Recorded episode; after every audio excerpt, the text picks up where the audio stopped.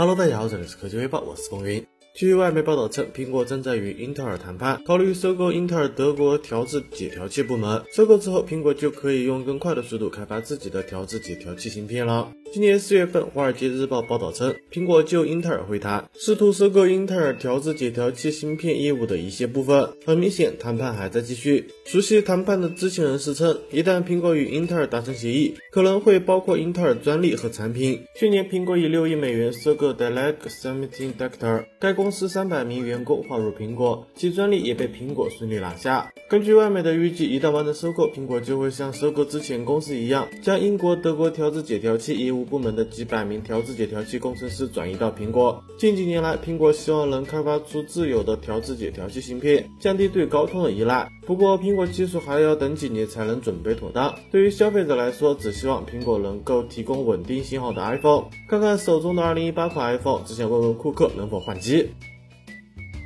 在无人机领域称霸的大疆，现在又将魔爪伸向了路面。今天，大疆正式发布了首款教育机器人机甲大师 RoboMaster S1。机甲大师 S1 采用了模块化的设计，该机器人有四十六个编程控制部件，六类人工智能编程模块，支持 Scratch 和 Python 两种编程语言。人工智能技术可以帮助机甲大师 S1 识别姿态、掌声、行人、视觉标签和另一台 S1。大疆表示，机甲大师 S1 提供了专业级别的硬件设备，全身配备高达二十。十一个传感器可感知图像、光线、声音、震动。五核 SoC Cortex A 处理器使机甲大师 S e 可同时运行处理大量数据，同时执行多种任务。配备二十八瓦充电器，标配的两千四百毫安时电池，官标续航为三十五分钟。作为教育机器人，机甲大师 S e 配备了丰富的教学资源，课程均在配套 APP RoboMat 中免费开放。大疆表示还会持续开发出多样的课程，满足从入门到专业的学习需求。最终，机甲大师 S 一教育机器人售价三千四百九十九元，不知道各位大朋友，你有想入手的冲动吗？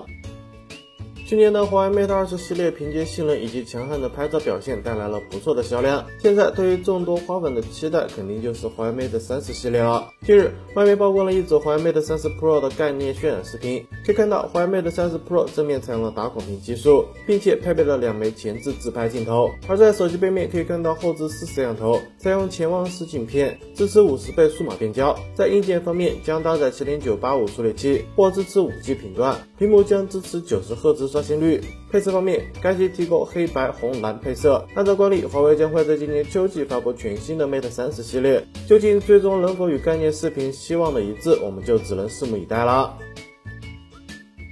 近日，国家知识产权局公布了 OPPO 申请的一款滑盖手机的专利。从公布的专利图来看，该机采用了手动滑盖的设计，申请日期为二零一八年九月二十九日。这款 OPPO 滑盖新机采用的是下滑设计，从露出的摄像头来看，尺寸挺大，很有可能 OPPO 会在自拍方面研发了新的功能。而在机身背部可以看到，采用了双摄像头加闪光灯的组合。从图片来看，新机还采用了 USB Type C 的接口，并且保留了三点五毫米耳机插口。之前 OPPO 已经公布了。屏下摄像头的真机视频，按照这个趋势来看，OPPO 今年下半年推出屏下镜头新机的可能性很大，而这份专利不排除 OPPO 会用在其他系列身上。